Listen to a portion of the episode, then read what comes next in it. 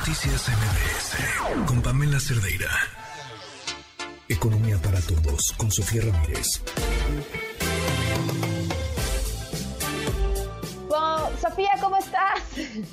Buenas tardes, Pamela. Buenas noches, ya. Ahora sí que ya está bien. A, la parte del año donde ya es oscuro.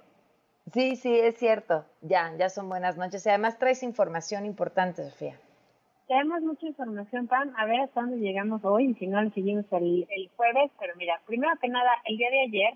el lunes 26 de septiembre, el INEGI publicó lo que conocemos como el proxy, digamos, la aproximación al PIB. El PIB, recordemos que es el tamaño de nuestra economía, el Producto Interno Bruto. Y este proxy se llama indicador de la actividad económica y nos confirma para el mes de julio que eh, pues algo que ya traíamos digamos en el radar por diversas variables incluyendo por el indicador oportuno de esta misma eh, actividad económica que fue un buen verano y tanto julio como agosto fueron mejores meses en términos de actividad económica que justamente los meses previos. El eh, indicador digamos de la actividad económica, el indicador global de la actividad económica presentó un avance mensual de 0.4%, no es mucho, pero bueno, sigue siendo algo positivo. Por supuesto, las actividades primarias van encabezando, digo por supuesto porque no sorprende que el campo, a lo largo de estos dos años de pandemia, siempre trae eh, una buena cantidad de actividad económica, no en todos los meses ciertamente, pero digamos en promedio ha sido relativamente positivo. Recordemos que además pues prácticamente nunca estuvo debajo de, los niveles prepandemia, cayó muy poquito, muy rápido, regresó a niveles prepandemia. Las actividades secundarias, que llevan por lo menos un trimestre ya en niveles prepandemia, y las terciarias que se están acercando ahora sí al nivel que teníamos antes de la pandemia. No estamos todavía a niveles de 2018, pero bueno, ya podemos decir que finalmente nos acercamos a ese tan anhelado lugar que es pues como cuando vas a subir una montaña y llegas al primer pico, dices, bueno, llega la roca, ahora sí vamos a seguir subiendo. Creo que son buenas noticias. Eh, veíamos que desde abril del, 21 se observaban altas tasas de crecimiento anual, digamos, en la comparación del indicador global de la actividad económica, pues sí, ciertamente porque eh, traíamos una base de comparación muy baja, pero pues ya en junio del 22 tuvimos una tasa de crecimiento anual de 2.2%, Insisto, sin dudas, buenas noticias, aunque tenemos todavía un tamaño de economía, según el indicador global de la actividad económica, un tamaño similar al de agosto del 17, entonces a seguirle pedaleando. Creo que eh, eso respecto, digamos, a lo que ya traíamos visto como intuición y como cifra oportuna que habíamos adelantado hace eh, unas semanas. Ahora, el día de hoy hubo muchísima información primero que nada, mercado, mercado laboral, que sabemos con los datos, o ya sabíamos con los datos, digamos, del IMSS de hace eh, también algunos días, que agosto había sido un muy buen mes para la creación de empleo formal.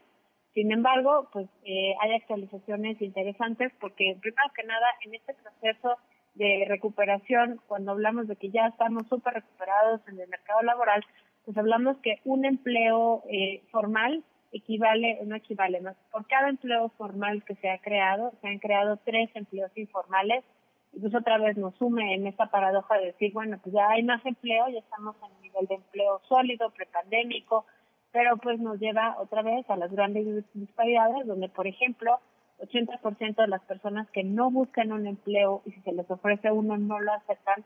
son mujeres mucho tiene que ver con lo que decías hace un momento, con el acceso al sistema financiero, al crédito y demás, pero también tiene que ver con que eh, pues no hay eh, una asignación, digamos, razonablemente compartida de las horas de tiempo que se destinen a labores domésticas. Bueno, pues eh, mientras esa fuera una decisión personal, no tendríamos eh, nada que señalar, pero pareciera que hay una gran cantidad de población justamente dentro de este 80% de las personas que no buscan empleo, que no tienen esa oportunidad para decidir, tienen que quedar en niños, perdón, se tienen que quedar en casa cuidando niños enfermos y ancianos. Solamente para que te des una idea, en julio eran 33.6 millones de personas que no estaban disponibles para trabajar, por lo que obviamente al rato que eh, platiquemos sobre el sistema universal de cuidados, pues vamos a regresar a ese tema. Pero rápidamente, respecto al ENOE, pues te quiero compartir, al ENOE es la encuesta nacional de ocupación de empleo, que fue la que eh, se publicó hoy con datos de agosto del 22, la tasa de participación a nivel nacional, es decir, la cantidad de personas de 15 años y más que están trabajando buscando trabajo, eh, se situó en casi 60% de la población, 59.7%, y eso pues obviamente ya nos da eh, mucho gusto porque si bien es similar a la de julio de este mismo año, pues tuvo un incremento ligero de 0.6 puntos porcentuales, es decir, pasó de 59.1% a 59.7%, y pues ya nos mantiene, digamos, en esta lógica de sí estar en un mercado laboral que está regresando a niveles de pandemia, así el, la calidad del empleo no sea el óptimo. Respecto a la brecha por sexo de la tasa de participación laboral,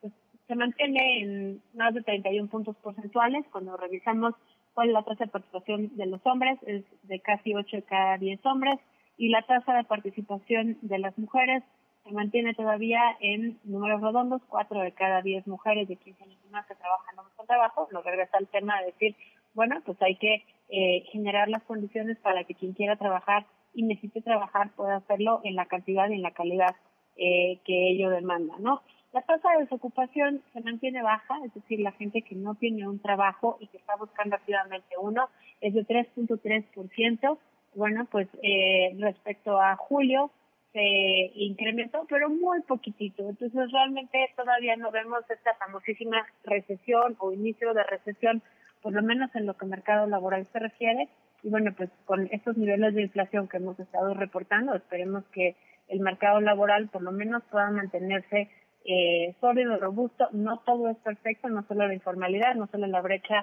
laboral de las mujeres, sino que, bueno, pues hay que eh, pensar que tenemos una cantidad de personas que trabajan, buscan trabajo y si les ofrecieras trabajo eh, que es relativamente alta, pero pues sigue siendo amplia la cantidad de gente que aún ni busca trabajo y si le dan uno no lo podría aceptar por distintas razones. Finalmente, y yo sé que ya dije finalmente dos veces, hay dos temas. Uno, datos oportunos de comercio exterior a agosto. Esto les cuento el jueves porque me parece mucho más relevante que el día de hoy, por más de cinco horas, eh, estuvo eh, transmitiéndose la comparecencia del secretario de Hacienda, de Rogelio Ramírez de la O, ante el Pleno de la Cámara de Diputados, con motivo, por supuesto, del cuarto informe de gobierno, pero también porque hubo muchísimos cuestionamientos respecto al paquete económico 2023. Hubo muchas cifras,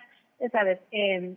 la bancada eh, morenista, digamos, del partido del, del gobierno federal estuvo eh, abundando mucho en los datos de inversión en infraestructura, de gasto en salud y demás, mientras que la, las bancadas de oposición pues sobre todo haciendo hincapié en los cálculos de cuentas alegres que se hicieron en el marco macroeconómico, como que vamos a crecer al 3% eh, el próximo año, cuando pues obviamente incluso hoy eh, hubo actualizaciones en los entes internacionales de que íbamos a crecer el próximo año apenas 1.5%, los ajustes a la baja se mantienen, mientras que además los incrementos en la expectativa de inflación suben, con lo cual pues también se espera que se incremente el costo de la deuda del gobierno, no solo de nuestras deudas en la tarjeta de crédito. Pero bueno, para resumir, les quiero eh, reiterar eh, los mensajes que creo que vale la pena destacar de esta comparecencia. Primero, por supuesto, el secretario Ramírez de la O decía que sigue siendo un paquete balanceado, que los supuestos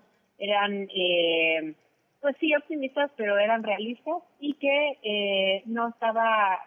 endeudándose, digamos, el futuro del país. Número dos, eh, el secretario Ramírez de la O hizo énfasis que se estaban sentando las bases para la transición ordenada hacia la próxima administración. Eso hizo que hubiera varios cabeceos de distintos medios de comunicación que lo retomaran, pues porque pareciera que ya otra vez la política fiscal y económica empieza a tener una injerencia en la eh, política real, política, digamos, electoral de lo que viene este año. Y bueno, pues finalmente eh, el secretario Ramírez de la O hizo énfasis en que 8 de cada 10 pesos del gasto neto total corresponden a gastos obligatorios, lo cual, pues obviamente, otra vez nos deja en esta gran pregunta. Y ya todo está comprometido para el costo financiero de la deuda, para las pensiones, para el gasto en entidades federativas, para empresas de, eh, productivas del Estado como y CFE y para inversión física, salud y educación,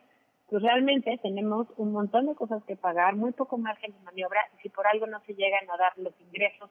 que él decía que estaban balanceados y que eran realistas, pues vamos a tener que o incurrir en más deuda, lo cual va a ser muy caro dada la alta inflación que se espera el próximo año y por lo tanto la alta tasa de interés que va a haber, pues no solo para el gobierno, sino para todos. Y por otro lado, la recaudación, estaban muy orgullosos de que a pesar de no ampliar la base agradable, de que no hubiera reforma fiscal, se incrementara la recaudación este año, bueno, pues yo veo difícil que eso eh, siga en la misma magnitud el próximo año, dado que las estimaciones de crecimiento pues no se ven tan optimistas.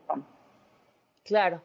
Pues Sofía, platicamos este el jueves y como siempre muchísimas gracias. Gracias a ti, hasta luego. Un fuerte abrazo. Noticias MBS